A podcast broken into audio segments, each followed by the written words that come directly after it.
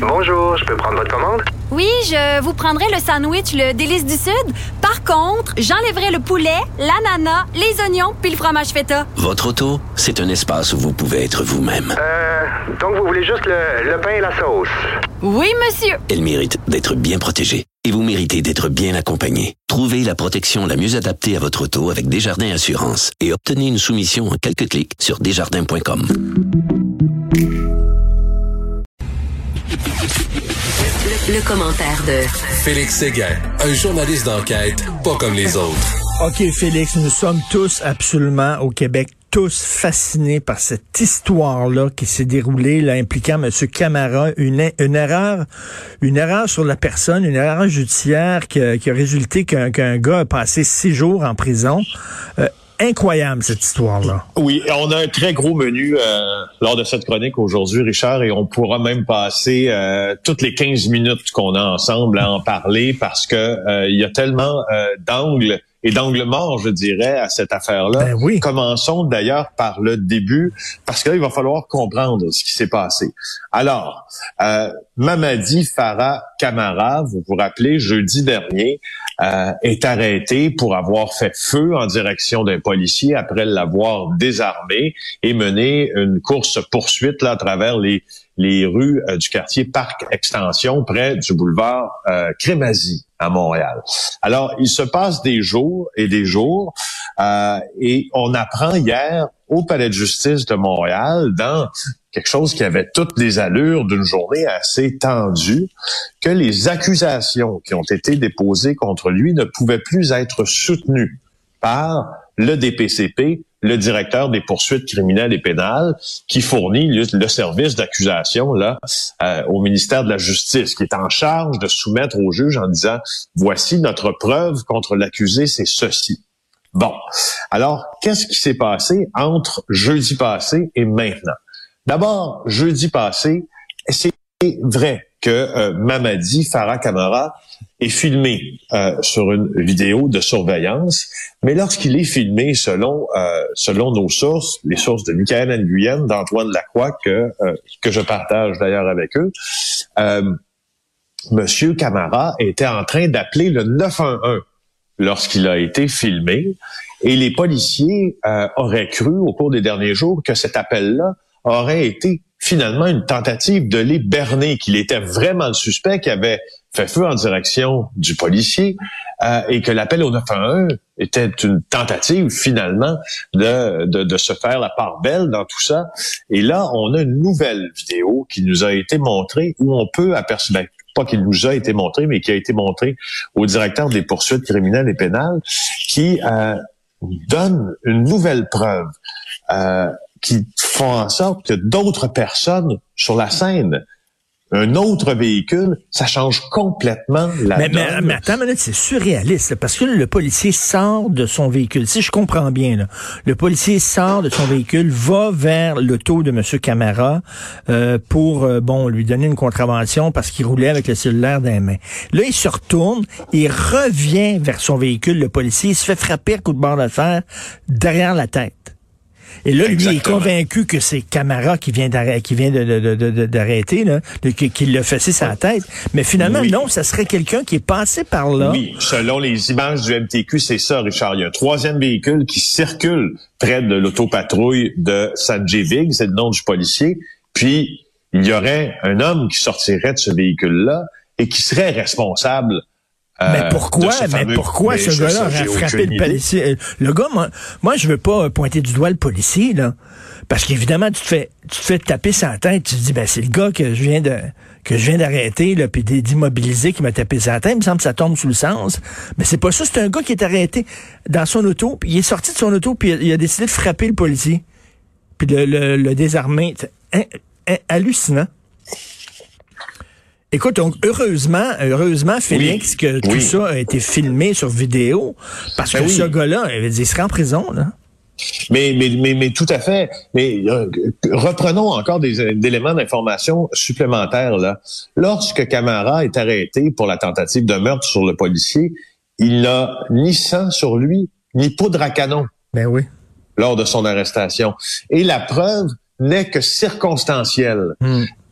aussi, Camara clame son innocence depuis le début des procédures, depuis le début euh, lorsqu'il est euh, rencontré à titre de prévenu au poste de police, lorsqu'il sera traduit devant la justice. Il clame son innocence et écoute, c'est un chargé de cours, c'est un étudiant au doctorat euh, à la Polytechnique. Il n'y a pas le Sa profil. femme- hein?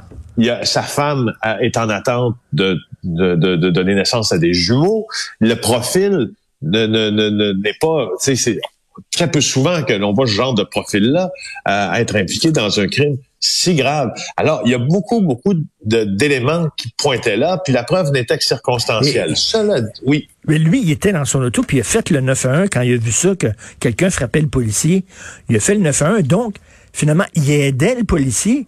Et, et finalement, c'est lui qu'on a pointé du doigt. Ça me fait penser au cas de Richard Jewell. Souviens-toi. Ah, oui, c'est vrai. Ben aux, oui, Atlanta. aux Olympiques à Atlanta, ce gars-là a découvert une bombe et, euh, et, et c'est lui qu'on a dit, finalement, on l'avait accusé d'avoir mis cette bombe-là, alors qu'absolument pas. C'est un agent de sécurité qui avait découvert une bombe. Il avait, c'est un héros, mais finalement, euh, il, il- il était pas, on, le- on le prenait pour un terroriste. On l'accusait de, de faire du terrorisme. C'est un peu ça, erreur sur la personne qui s'est passée, donc. Justement. Et là, euh, maintenant, ce- ce- ce- ceci nous amène à décrire la scène aussi quand euh, M. Farah Camara est sorti euh, du palais de justice et de sa, de sa salle d'audience hier parce que il n'a pu s'empêcher, tu t'en douteras, lors de la comparution, lorsqu'on lui a dit qu'on ne pouvait plus poursuivre dans l'acte d'accusation déposé contre lui, essuyer quelques larmes, mais selon la scène qui est décrite par mes collègues, s'est comporté de manière extrêmement digne avant de sortir sous les applaudissements de ses proches. Mais là, euh, allons-y avec les réactions, puis il y a des questions encore plus importantes qu'on va se poser euh, plus tard. Les seules réactions, euh, en tout cas en date d'aujourd'hui, outre euh, les réactions de la, la- la défense de M. Camara, sont les réactions de la mairesse, entre autres, Valérie Plante, qui dit, je m'attends à ce que la lumière soit faite rapidement sur ce qui s'est passé. On doit avoir des réponses claires sur ce qui est arrivé afin de préserver la confiance du public en l'égard du travail policier. C'est probablement la seule réaction officielle que l'on a jusqu'à maintenant parce que pour l'instant, le DPCP, c'est pas caché, mais c'est fendu d'un communiqué laconique dont lui seul a le secret en après-midi en disant ben voilà, il y a un gars qui a été emprisonné pendant six jours et maintenant euh, ben on peut plus poursuivre avec l'acte d'accusation, donc c'est terminé, tout le monde entre chez lui. Euh, Est-ce il qu'ils ont, est-ce qu'ils ont offert des, des excuses officielles ou quoi? Ben non, non, non, non, toujours pas, euh, toujours, toujours pas. Euh, je, je ne sais pas si ça, d'ailleurs, ça surviendra. Euh, le SPVM aussi là euh, et son chef de police Sylvain Caron n'a toujours pas euh, commenté officiellement. Le SPVM dit qu'il ne, ne commentera pas pour l'instant, n'a toujours pas commenté le travail de ses policiers. Puis on s'entend. Là, on, on- on- c'est c'est effectivement très controversé, Richard, ce qui est en train de se passer, mais il y a une, il y a une autre manière de le voir également. Euh, il y a une preuve dans ça, et là, on scinde, je scinde ma pensée en deux. Ok, Il y a ce que le public doit savoir, il y a ce que le public doit comprendre pour continuer à avoir confiance dans le système de justice que le DPCP n'est pas en train de faire. C'est-à-dire qu'on n'a pas de point de presse qui nous, qui nous explique qu'est-ce qu'il a vu le DPCP hier exactement pour décider de laisser tomber les accusations? Pourquoi il a fait ça? Pour, il, il doit nous l'expliquer, il nous l'explique pas. Par contre, en consultant les gens qui ont vécu ça de l'extérieur, et ça, c'est c'est c'est c'est une, c'est une primeur que je t'apprends ce matin euh, à Cube Radio. Ce qu'on dit là au Palais de justice de Montréal présentement, c'est que c'est vraiment une réaction dans les règles de l'art et la meilleure à avoir dans les circonstances de la part du DPCP d'avoir consulté une contre-preuve avant l'enquête sous caution, donc hors Mais- cours. Euh, c'est- c'est- ça démontre une certaine, non, une ouverture d'esprit. Puis il y a un beau travail qui a été fait de Mais la des- défense aussi. Oui, mais il y a des gens qui disent ça a pris du temps avant qu'ils consultent cette vidéo-là. Est-ce qu'ils l'ont eu tard? Est-ce qu'on voit sur la vidéo qu'ils ont visionnée la personne euh, frapper le policier? On ne sait pas trop, là. Ben, Richard, quand tu poses cette question-là, tu réponds à l'affirmation que je viens, euh, je viens de faire, c'est-à-dire pourquoi le DPCP s'est fendu d'un communiqué de deux lignes et, euh, plutôt Ben nous expliquer justement et répondre à ces questions-là parce que et c'est- c'est- elles sont très importantes pour la. Et là, je le répète parce que il y a un consensus, par exemple, euh, chez les avocats euh, aujourd'hui, la, la confiance du public dans le système de justice est ébranlée par l'absence de réaction, disons. euh, pas officielle, mais plus euh, détaillée du DPCP. Donc ça, c'est un angle. Mais là, il y a la tenue de l'enquête policière aussi. là. C'est ça, c'est là où il faut se poser des questions aussi très, très importantes. Mais quelles sont les chances que tu te fasses arrêter par la police parce que tu conduis en, manipulant ton cellulaire? Et que là, le policier te parle, euh, retourne dans son autopatrouille. Là, il y a une auto qui arrive à toute vitesse. Le gars sort de l'auto, frappe le policier par derrière pendant que toi, t'es là. Quelles sont les chances que ça arrive? ça? Ben, il y a peu de c'est- chance, en fait. C'est considéré comme une intervention à risque extrêmement modéré quand tu, parce que toutes les, euh, toutes les interventions ont des risques qui, qui leur sont associés, hein. Puis, euh, euh, la, la, la, quand on accoste un suspect, pas un suspect, en fait, quand on accoste quelqu'un pour une infraction au CSR, au code de la sécurité routière, c'est une intervention qui, qui est pas qui est pas très risquée si on l'amène dans les règles de l'art. Alors les chances les chances sont très peu élevées que tout Mais- ça arrive. Mais qui nous explique qu'est-ce qu'il y a sur la vidéo? Je veux dire, on a le droit de, ils veulent protéger qui, là? Pourquoi ils nous expliquent pas ce qu'il y a sur la vidéo?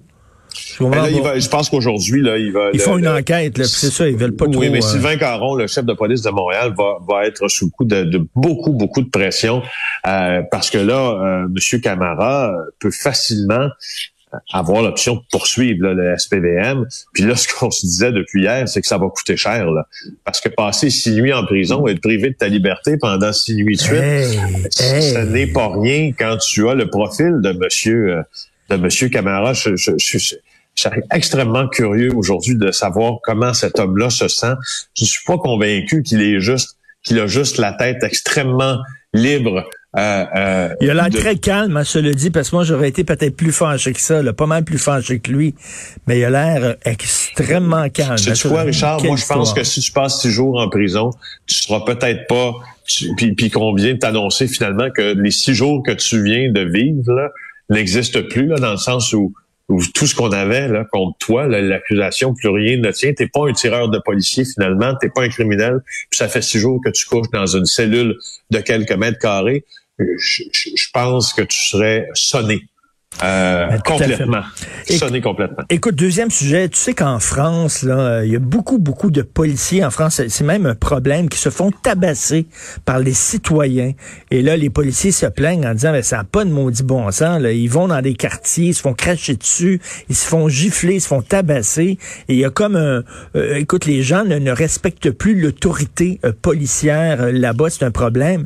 Je sais pas si c'est ça qui arrive ici, là, mais il y a deux policiers qui ont été tabassés à Montréal-Nord. Oui, alors qu'elle tentait d'arrêter une femme, euh, ben, en fait, elle arrêtait une femme de 39 ans qui aurait violenté, violenté son conjoint. C'est le conjoint qui aurait euh, complètement déjanté, perdu les pédales. Euh, lui était un homme de 57 ans et il a réussi à sauter sur les policières qui venaient de menotter sa conjointe aurait réussi également à les désarmer, encore une fois, euh, et l'une d'elles aurait même perdu connaissance, selon les informations qui sont rapportées par Maxime Delan. Alors, euh, on était la, la- la partenaire de cette femme-là aurait tenté de maîtriser le suspect en lui faisant ce qu'on appelle là, une prise d'encolure euh, pour le maîtriser, mais ça, il semble que ça a vraiment brassé, ça s'est passé dans Montréal-Nord. Alors, euh, au final, il y a eu trois policiers qui ont été blessés lors de cette intervention-là. Puis tu as raison, il semble, on semble voir un... Ben, je ne sais pas si ça se reflète en termes statistiques, mais en tout cas en termes d'informations qu'ils nous ont transmises, on semble voir qu'il y a un niveau d'agressivité Hum, envers hum, la hum. police euh, et dans certains quartiers de Montréal aussi qui, euh, tu sais, je, je peux dire à tort ou à raison, c'est pas ce que je veux dire, Non, mais, non, mais les- on le voit qu'à Montréal-Nord, euh, la- la- les relations entre les policiers et les citoyens, c'est pas facile. C'est pas évident. non. Le, le, le, le liable est aux vaches, comme on dit. Euh, Ben, on sait qu'il y, a- il y a des problèmes de criminalité, mais il y a aussi des problèmes de, de voyons, tu te fais arrêter parce que tu es noir, puis finalement, profilage, de, oui, de oui, profilage aussi, tout ça. Donc, on dirait que le, le lien de confiance entre les policiers et les citoyens est brisé. C'est pour ça d'où l'importance. Il y a des gens qui vont dire de la police communautaire, c'est-à-dire la police qui, qui connaît bien les citoyens là-bas, qui connaît le voisinage, qui jase aux gens, qui est pas rien que là pour arrêter du monde, mais qui est là aussi pour avoir une relation avec les citoyens. Mais quand il va y avoir quelque chose de grave, la population va se dire c'est assez la police communautaire, Ben oui. ça nous voit de police plus américaine. Tu vois, c'est compliqué. Ben le oui. monde de la police, c'est compliqué, Richard. Oui, c'est ça. Tu, tu, tu veux pas Robocop, mais tu veux pas non plus euh, un scout. C'est pas ça non plus être policier. Merci beaucoup, Félix Séguin. Avec plaisir. On se reparle demain. Félix Séguin, journaliste au bureau d'enquête de Québécois.